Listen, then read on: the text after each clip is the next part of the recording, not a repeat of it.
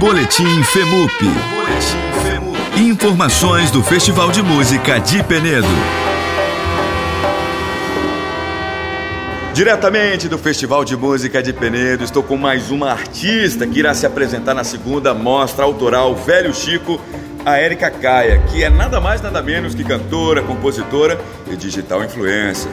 Érica, fala pra gente da alegria né, de estar participando dessa segunda mostra autoral.